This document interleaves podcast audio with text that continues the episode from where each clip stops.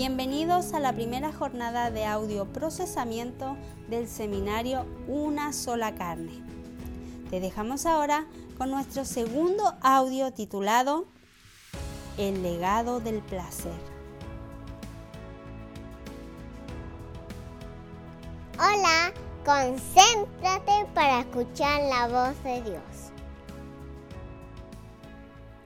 Avanzando con nuestro procesamiento en esta primera jornada, quisiera invitarte a que pudiéramos meditar y profundizar en torno a el ambiente que Dios genera, que Dios prepara para poner al ser humano en él. Recuerda que lo que nos está describiendo Génesis capítulo 2 desde sus primeros versículos no es sólo la creación de Adán como varón, sino más bien la creación de la humanidad, el lugar que varón y hembra merecen tener. Y esto es algo digno de considerar en cada uno de sus detalles, porque nos llevará a entender que no da lo mismo cuál es el ambiente y las condiciones con las que construimos familia. A veces en nuestra cultura de construir, de edificar familia, hemos llegado a considerar que lo que hace saludable la construcción de una familia es la consolidación de los compromisos. Parece ser que pudiste construirla de cualquier forma, da lo mismo, con tal de que en algún momento llegues al altar te comprometas ante Dios y prometas amor eterno. Con eso bastará. Una argolla, la bendición del sacerdote o el pastor y una linda ceremonia con vestido blanco, ramo, un gran banquete y muchos amigos. Hemos llegado a construir la idea de que la forma en cómo se edificó la relación puede ser solapada, tapada y maquillada por una linda ceremonia. Pero déjame decirte que los principios manifiestos en Génesis capítulo 2 nos demuestran que hay solo una forma de construir familia a la manera de Dios y es cuando previamente armamos un ambiente y sobre este ambiente es puesto el ser humano en el centro. Esto es lo que Dios hace cuando crea al ser humano. ¿sí? La Biblia nos dice en el versículo 8 del capítulo 2 de Génesis que Él plantó un huerto en Edén, ¿sí? al oriente de Edén, plantó este huerto. ¿sí? Quiero que tengas en mente que la creación es mucho más amplia que este huerto, ¿sí? No es que Dios puso al hombre en cualquier lugar, no, no, no. Él lo puso en medio de la creación, en un lugar específico. El lugar es señalado con el nombre de Edén y escoge una posición geográfica específica dentro de este lugar que está dentro de la creación. El relato es tan, tan específico respecto de las condicionantes de ambiente que se señala incluso la, la, existencia de un gran afluente, un gran río que tiene cuatro brazos y estos cuatro brazos cruzan esta tierra, este este huerto que el Señor eh, utilizó como el ambiente en el cual insertar al ser humano. ¿sí? Estos afluentes, este afluente que tenía cuatro brazos, logra traer toda la provisión hídrica que el huerto necesita. Era tan perfecta la escena que la Biblia nos dice que no había llovido sobre la faz de la tierra hasta ese momento. ¿Sí? porque las condiciones de humedad del mismo ambiente provocaban que no era necesaria ni siquiera la lluvia, ¿sí? El rocío que caía sobre esta tierra era suficiente para mantener la plenitud y abundancia que el huerto tenía. Entonces, si tú logras observar esto, estos detalles que estoy señalándote, te darás cuenta que el Señor considera muy delicadamente cada uno de estos elementos para preparar el mejor lugar para poner allí a Adán y construir de esta forma el ambiente, el preámbulo para la aparición de la primera familia, del primer vínculo permanente, del primer vínculo perfecto entre los seres humanos, la primera vez que Él observa que ya no son dos, que son una sola carne. Por lo tanto, esto nos puede dar luces respecto de qué es lo que no debemos perder de vista y por el contrario, qué es lo que debemos enfatizar en torno a la edificación de la familia, la restauración de la familia y la transmisión de estos principios hacia las siguientes generaciones. Amados, nosotros necesitamos transmitir tan firmemente estos principios a la nueva generación que logremos que cada uno de ellos logre encontrar el placer de la familia aún antes de construirla. Nuestra problemática en torno a la construcción de familia en las nuevas generaciones es que una buena parte de ellos, y quizás incluso la totalidad, termina construyendo familia para buscar, encontrar un placer que hasta, hasta el momento de iniciar la familia parecen no tener. De alguna forma hemos puesto un peso tan, tan eh, difícil de soportar sobre la edificación de la familia, el peso de encontrar placer. Esto es algo muy terrible de verdad muy destructivo para la familia, porque cada uno de los miembros de la familia en definitiva la está construyendo con la expectativa de encontrar algo que le falta y no con la convicción de compartir algo que ya posee. Si logras observar un pequeño detalle, no sé si lo has considerado al, al visualizar esta preparación de ambiente que el Señor hace, te darás cuenta que nuestra mirada acerca del placer está completamente corrompida. Porque es interesante que el placer es una tierra en el contexto de la creación, ¿sí?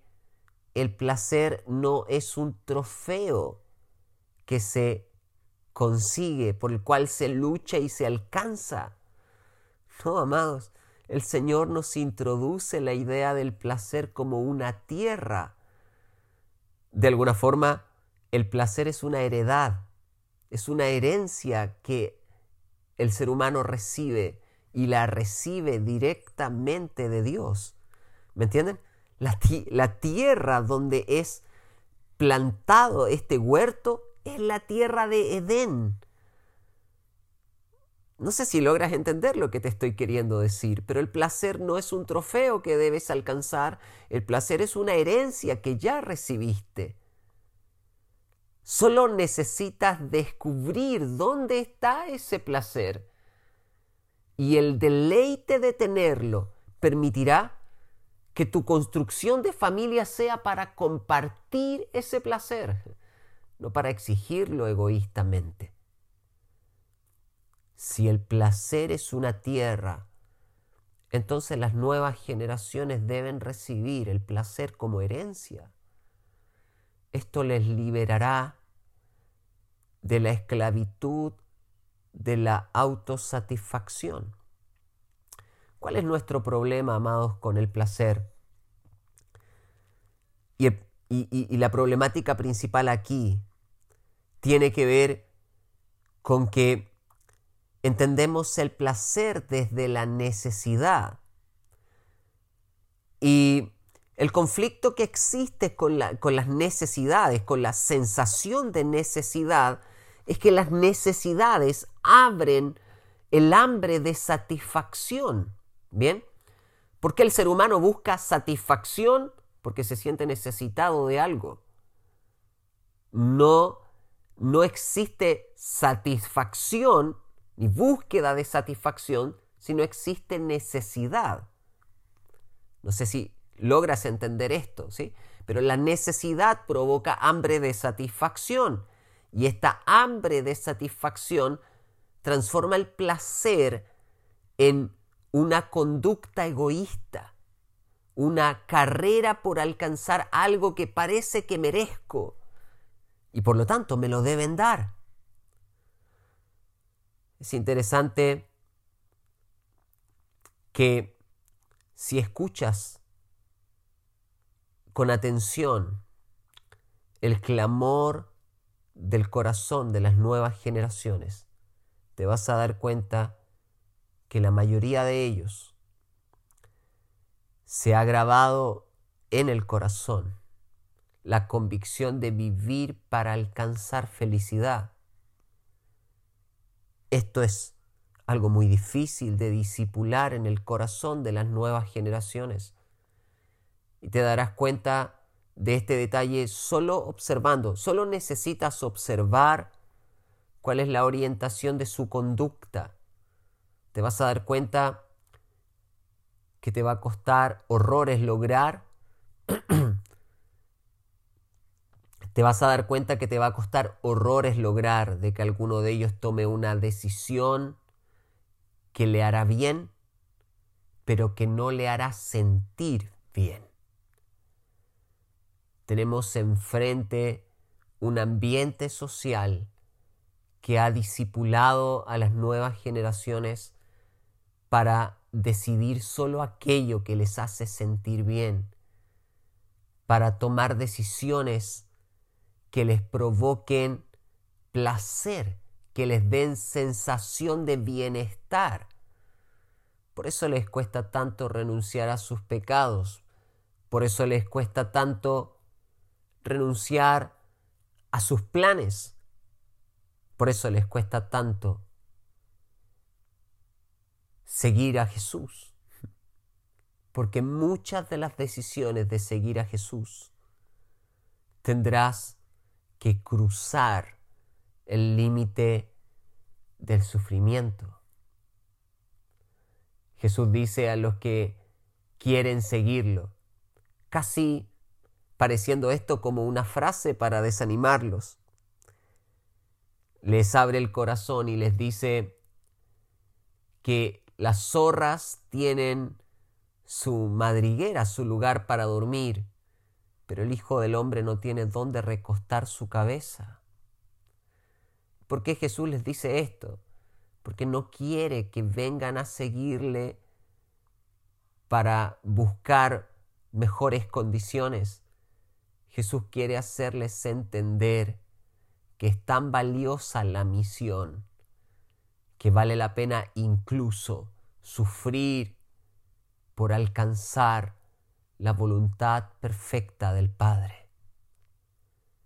Y esto lo está transmitiendo tan intensamente que en un momento señala en otra frase este mismo principio, ¿no?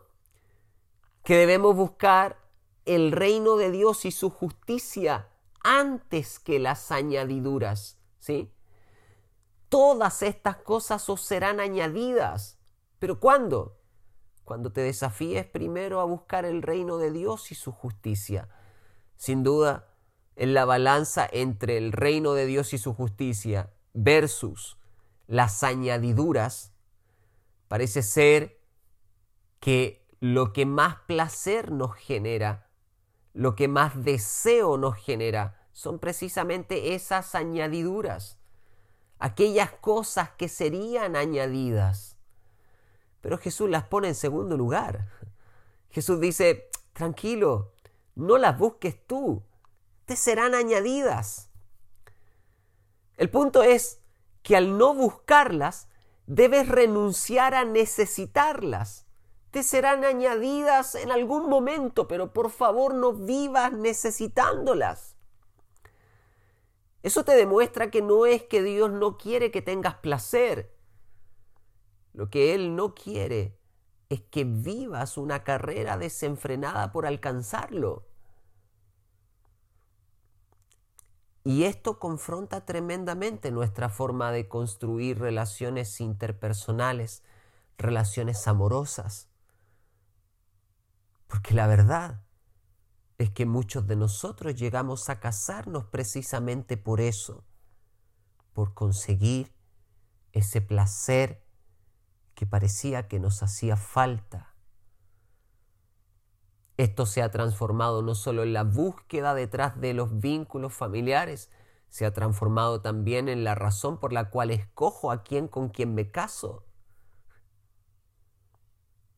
Escogemos casarnos con quien visualmente nos provoca placer. Y no estoy diciendo con esto que debieras casarte con alguien que no te guste o que está mal que te hayas casado con alguien que te provoque placer a la vista. Pero sí quiero dejar entrever algo que tú y yo estamos completamente conscientes. El amor cada vez más, los vínculos de amor cada vez más se vuelven en decisiones, construcciones superficiales, estéticas, y han perdido la verdadera relevancia de la construcción de familia. Amados, cuando hablamos de amor, cuando hablamos de familia, cuando hablamos de vínculos permanentes, eternos, hasta que la muerte nos separe, estamos hablando de algo que no podrá, no será posible si no es por medio de amor genuino y verdadero. Si no existe verdadero amor en la construcción de la familia, la verdad es que nos separaremos mucho antes de que la muerte nos separe. Y si no nos separamos, concretamente, de forma social, de, divorciarnos, nos separaremos en el corazón. Nuestro corazón estará completamente desconectado de la mujer de nuestra juventud. Nuestro corazón estará completamente desconectado de el esposo con cual te casaste. ¿Por qué? Porque o alcanzaste o no alcanzaste el placer que estabas buscando. Esa es la razón por la que nuestra sociedad considera que el amor se acaba, porque le llaman amor a esta sensación placentera de bienestar que tienes mientras las cosas están bien. Mientras llenas el estanque de la necesidad. Pero amados, la Biblia nos plantea una idea de placer, un origen del placer, una fuente del placer que no nace desde la necesidad, sino por el contrario nace desde el privilegio de heredad. ¿sí?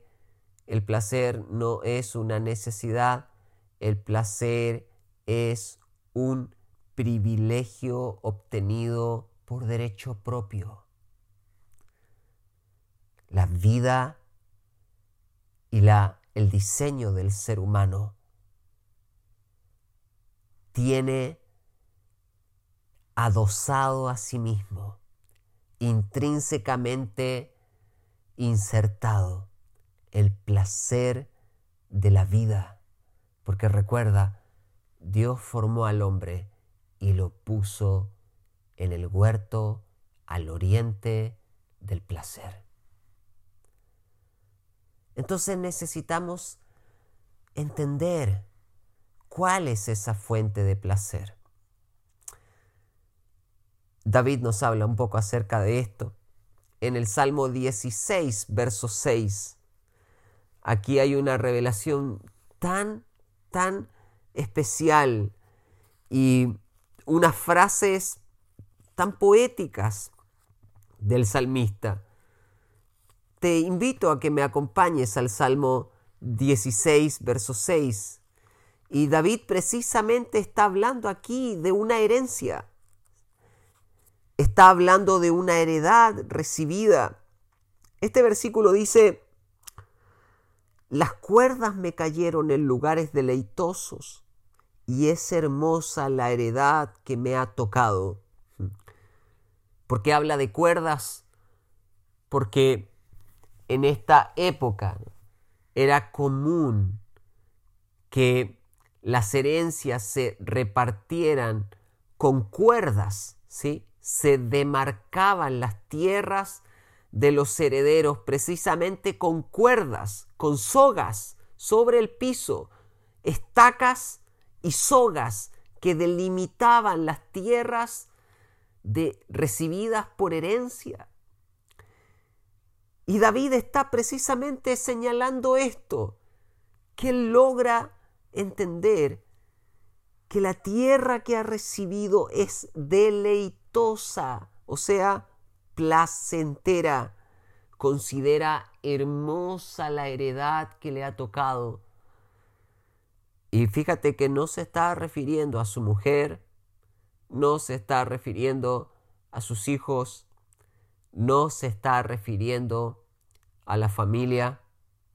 David se está refiriendo a su intimidad con Dios. El verso anterior te lo revela. El verso 5 dice, Jehová es la porción de mi herencia y mi copa. Tú sustentas mi suerte. O sea, amados, la problemática del placer tiene que ver directamente con que hemos, hemos ideado una forma de construir la vida donde la intimidad con Dios no está presente. Nuestra intimidad con Dios precisamente a veces tiene más que ver con la necesidad que con el privilegio de la vida.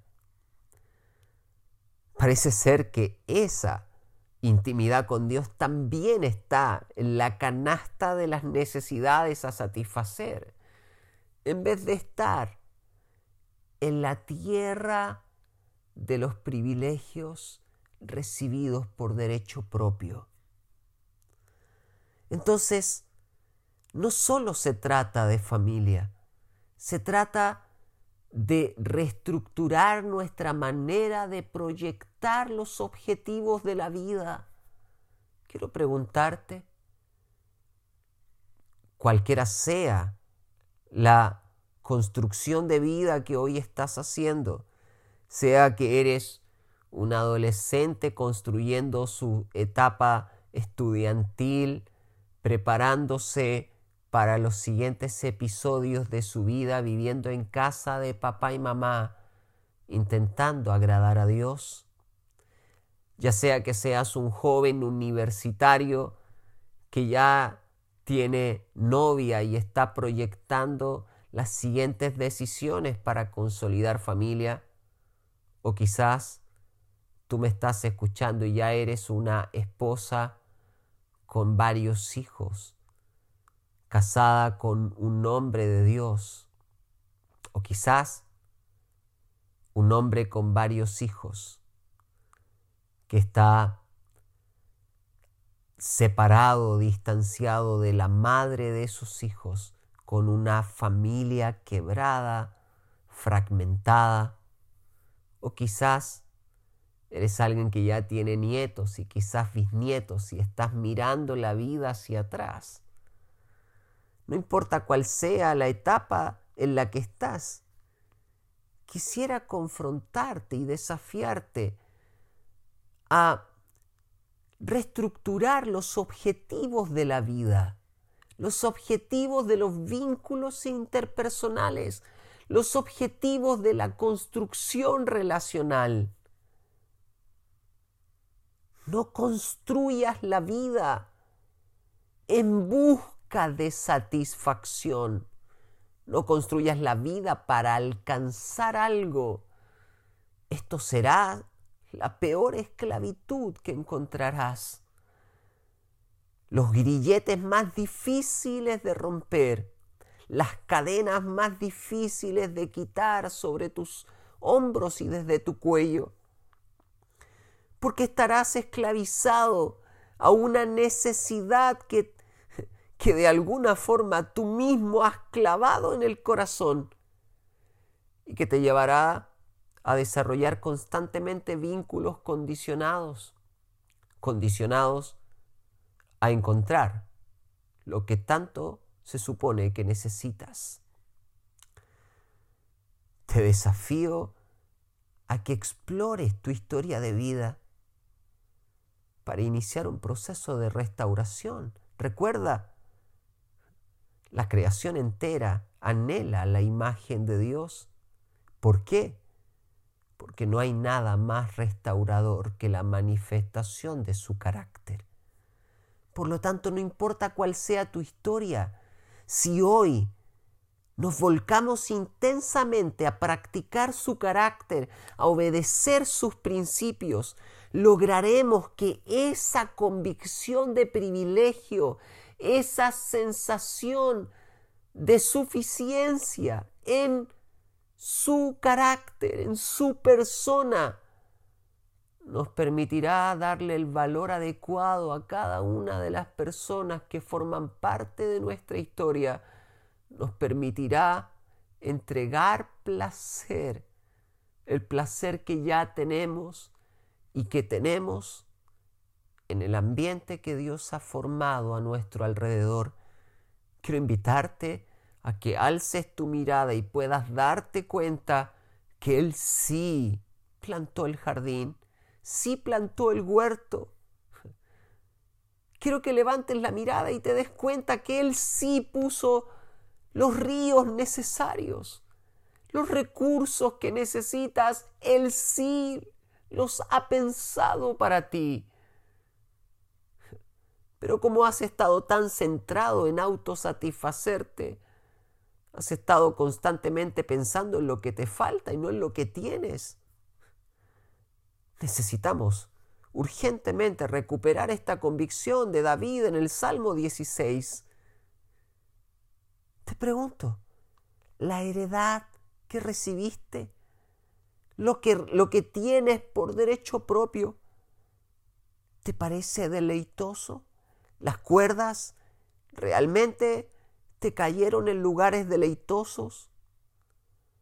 ¿O estás construyendo tu vida y tu participación en la familia como quien siente que la heredad del, del que está enfrente o del que está al lado parece más placentera que la mía? Recuerda, el placer proviene del vínculo con el Creador y de la convicción de que Él ha puesto todo lo que necesitas para edificar familia a su manera. Deleítate en Él. Jehová es tu porción, tu herencia y tu copa. Él sustenta tu suerte. Él sustenta tu futuro él sustenta tu vida. La imagen de Él en ti es suficiente fuente de placer. Quiero desafiarte a que construyas familia desde esta perspectiva y lograrás darte cuenta por qué la mujer aparece en la historia del hombre, no cuando él la desea, no, Dios hace aparecer a la mujer en la historia del hombre cuando Él la necesita. Por lo tanto, no la trae a Él para que Él la estudie truje buscando placer en ella, la trae a Él para que Él entienda que ella es parte de Él, hueso de mi hueso, carne de mi carne. Entenderás por qué la construcción de la familia parte desde el compromiso y, y aterriza en la intimidad. Entenderás por qué la Biblia dice que primero el hombre deja a su padre y a su madre y luego se une a su mujer. O sea, el compromiso siempre antecede a la intimidad. ¿Y por qué es así? Porque no puedes establecer compromiso si no has entendido cuál es tu fuente placer. Si no lo harás al revés, alcanzarás la intimidad intentando encontrar placer y finalmente nunca tendrás ni placer ni compromiso porque has perdido de vista cuál es tu heredad. Amados, el Señor es nuestra heredad y Él es la fuente de nuestro placer. Mira a tu alrededor y date cuenta que ya estás en su jardín. Dios te bendiga.